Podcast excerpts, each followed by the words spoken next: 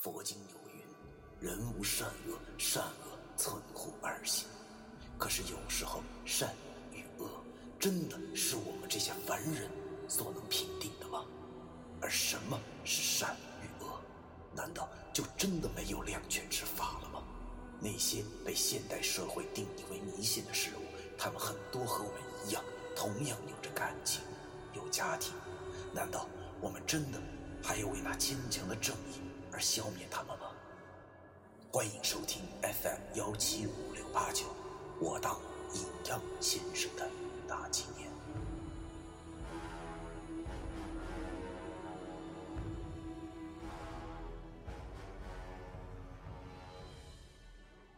第一百八十三章：渐渐清晰的真相。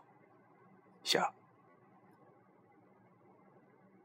未卜先知，这是每一个人都想拥有的本领，因为我们是人，会思考，会害怕未来，所以就像运筹帷幄，知晓明天。要说想法有多远，人他就能走多远，这还真是至理名言。只要是想干的，就总有方法做得到。所以啊。早在古时候，就有达者能洞悉天道、预测祸福。他们在古代无疑就是被神化了的人物。但是，生老病死乃是人之常情，所以啊，他们在老去的时候，或者把自己领悟到的东西卷写成书，或者广收门徒，以希望发扬光大。这便是不算之术的由来啊！一代接一代的。演变了千百年以后啊，终于被收录到了三清书之中。我听石觉明这么说，有点懵了。不是，这和袁大叔和我们能有什么关系啊？只见他望着我俩，然后一字一句的说道：“哎呀，只怕那个面馆的老板和偷百人院的那个人。”有关系？什么？不可能吧！我立马大吃一惊。袁大叔怎么能和偷百人院那个人有关系呢？这完全不符合常理啊！我真有些怀疑，是不是石觉明的脑袋鸡巴出问题了啊？虽然以前上学的时候，老师教导我们大胆思考、谨慎求证，但是你也不能思考的没边儿啊！可是我转念一想。这石觉明不就是个老师吗？顿时无语了，只能等待着他给我俩解答。石觉明见我和老易一脸吃惊样子，便缓缓的说：“嗨，其实啊，最开始我呢也只是个假设，但是后来回到家，我怎么想，怎么就有点不对劲儿，就好像是一种预感，然后我就。”我就想算算袁德这个人的命数，我又愣了。哎呀，看来石头这个还真是个多疑的人呢。于是我就问他：“哎，不是，我说石头啊，你说你算人家的命数，不得有人家的生辰八字才行的吗？你怎么算的呀？”石头微笑了一下，然后告诉我：“其实很简单，只要一切追查到源头就好了。”这句话说完，石觉明便告诉了我俩他是怎么算出袁大叔的八字的。原来，三清卜算不同于别的民间方术，基本上啊，只要是知道你叫什么名字，你就已经跑不了了。石觉明竟然先用更罗定星这个逆天的技能，预测出了区派出所中袁大叔的身份证备案，然后。用八字之法算出了他的命理。我和老一听石觉明这么一说，顿时就傻逼了。这石觉明也太变态了吧！就是不知道他有没有什么特殊嗜好。要是有的话，他绝对会是一个顶级的偷窥狂。我操，连这都能算出来，我可真服了他了。可是也不知道是怎么了，听石觉明这么一说，我忽然觉得石觉明看我似乎都能看穿衣服。看着他那四十五度纯洁眼神似乎已经可以称得上是一种名为透视眼的瞳术了。在他面前，哼，似乎一切都是赤裸的啊！当然，也只有表面而已。他无法看穿人心。我不禁又一次感叹到这不算之数的强大。石觉明把自己的白色 T 恤脱了下来，然后背对着我俩。只见他后背上有一大块触目惊心的淤青。石觉明微笑着对我俩说：“更罗定心，越是查难查的东西，受的报应也就越重。这不，今早上我去图书馆还书，书架倒了，差点砸断我的骨头。不过还好，我查到的东西。”算得上是物超所值了。石觉明穿上了衣服，对我俩说：“那袁老板的命里显示他确实是属于那种枭雄之命，但是天不圆地不方，总是少一脚，所以他总是在等待一个机会。而这并不是最重要的，重要的是啊，我在查他命理的时候，我发现了他还有一个弟弟。”他这个弟弟大有来头。他弟弟，哎，我忽然想起了那次去袁大叔面馆时遇到的土大款，穷穿皮，富穿貂，一看就是有钱的烧包。他会有什么来头啊？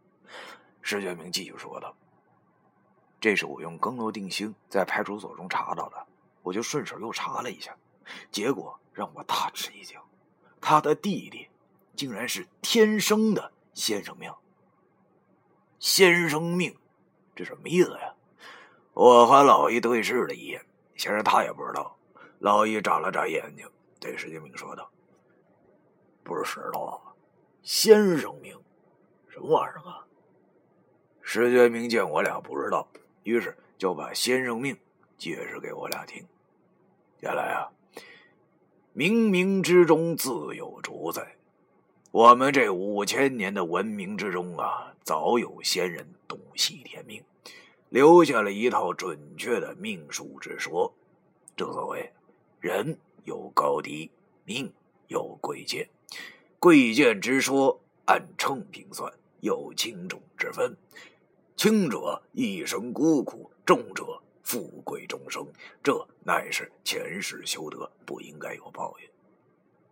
古有袁天罡称命之术，但是此术已经不全啊，流传到现在呢，已经没有多少准确度了。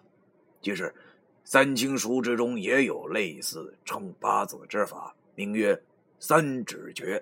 哎，只要以三根手指配合独门口诀便可以算出此人的命运。石觉明便随手用三指诀掐算出了。两兄弟的命，他掐算完毕之后啊，哼，已经是一身的冷汗了。原来啊，那袁大叔的命是人间富贵于一身，而他弟弟呢，却是重中之重，世间少有的先生命。三指诀中有段曰：“此命生来世间稀，仙人下界，凡人疑。”早该修炼成仙德，不可贪恋红尘迷。哎呀，要说我他妈长这么大遇到过最好的命，那应该就是石觉明的这个挂炉药引命。他自己说是自己上辈子是天上的一位药引，由于烧炉的童子粗心啊，所以跌落了凡尘。所以石觉明天生聪慧，什么东西都是一学就会。可石觉明对我俩说。这先生命啊，却不知道要比他的命好上多少倍，简直那就不是一档次的。就是一个天上掉下来的草药，一个直接就是仙人下凡。这种命啊，可真的算得上是万中无一了，好吗？天生有五鬼附体，五鬼开路，十鬼在身，以自然万事如意啊。学什么会什么，已经不是他理想了啊，他是学什么就精什么。古时候这种人的命啊，百分之八十呢都修仙了，所以这先生命才是人世间最好的命格。如修炼得当啊，便可容易洞晓天道之人。我和老李都他妈听傻眼了，这算啥呀？神仙下凡，你扯什么玩意儿呢？记得以前看那个《食神》啊，里面的那个史蒂芬好像就是神仙下凡，够一梦的了。举头三尺有神明啊，原来真的是满大街都是神仙。不过我算是听明白了，别看石头这么说的这么邪乎，啊但是说白了，袁大叔那土大款的弟弟也他妈只是个凡人，什么先生命，不过是和尚命罢了。石觉明对我俩讲：“这样，我们来大胆假设一下啊，此命非比寻常。按常理来说，哈，他现在已经是中年了，又有食鬼在身。”一定是已经踏入了此道，而且五弊三缺在身。如果先生命的话，啊，办什么事儿都没有阻碍的。即使是知道七宝白玉轮，也没有什么稀奇的。他一定是想搜集七宝白玉轮的材料，才去冒险偷那百人院的。哎呀，不得不说，石觉明的头脑确实够用。按他的推测啊，这一切真不是不可能的。而且很合理呀！我和老一陷入了沉思。看来啊，这个偷百人院的人已经是渐渐浮出水面了。但是，那个土大款的形象和在我心中能在黑妈妈手下走上几回合的人的形象，却怎么着也合不到一起。石觉明接着说道：“你们知道袁德的弟弟是谁吗？其实……”你们应该并不陌生的，你们还曾经去过他公司呢。我操！我和老易一听这话，顿时不约而同的想到了什么，然后脱口而出：“袁氏集团。”石觉明点了点头，然后扶了扶眼镜后对我们说：“没错，他的弟弟就是袁氏集团的头子袁枚。”我操！我说我当时看那土大款怎么这么面熟呢？啊，感情我以前买报纸找工作的时候，在报纸上我见过他。啊，我心想怎么这么巧？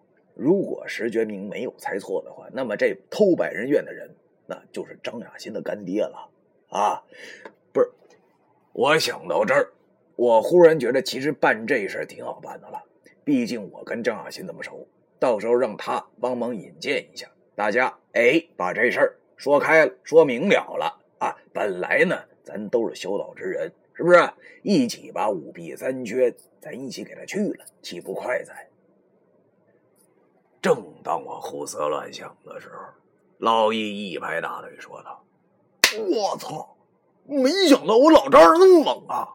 哎呦，太好了！那咱们现在就给张亚新打个电话，明天就见他干爹去吧。”等什么呢？石觉明对着老易摇了摇头，接着说：“哎呦，别别别别别，千万别啊！他虽然是天生的先生命，但是这一切都还只是我的假设而已啊！即使我猜的没错，也不能贸然行动，因为袁枚此人的脾气秉性我们都不清楚，人与人之间不一样。”谁知道他是好是坏啊？而且别忘了，他还有一个身怀关中留灵眼的哥哥。如果袁枚入了道的话，那他哥哥一定已经入道了。所以还是谨慎一点啊，谨慎一点。哎呀，听石头这么一说，我忽然又想起那个踢死草人那件事儿。如果这哥俩都是白派先生的话啊。那大楼一年要死七个人，一定就是他俩脱不了关系了。而袁枚没有理由要害死自己的员工啊，即便是有，他也不会害自己的干女儿啊。我忽然想起了当时我请那个郑雅欣吃饭的时候的场景啊。郑雅欣和我们聊天的时候说出了自己干爹的名字，当时袁阿姨就打碎了一个玻璃杯。我忽然冒出了一身冷汗，不是为什么。为什么就这么巧啊？吃完了饭以后，张雅欣和董珊珊的背后就出现了两个要命的血数字了？难道就是袁大叔做的呀？不是，那他们什么目的呢？啊！我想起袁大叔和袁阿姨那副慈祥的模样，这怎么着也无法把他们俩和坏人联系在一起啊！可是，一想不对呀，啊，是袁大叔介绍我到文叔那儿去的。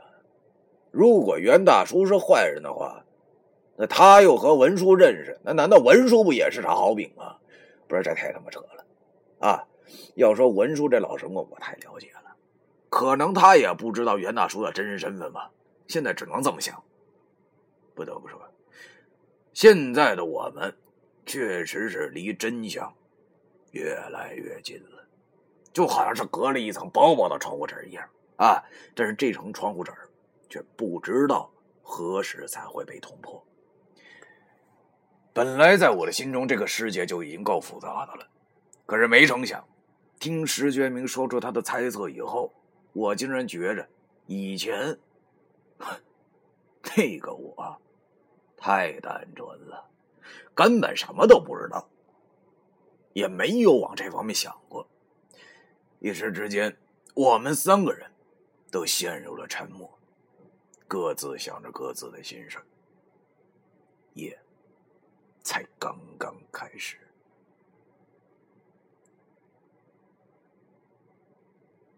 第一百八十三章完。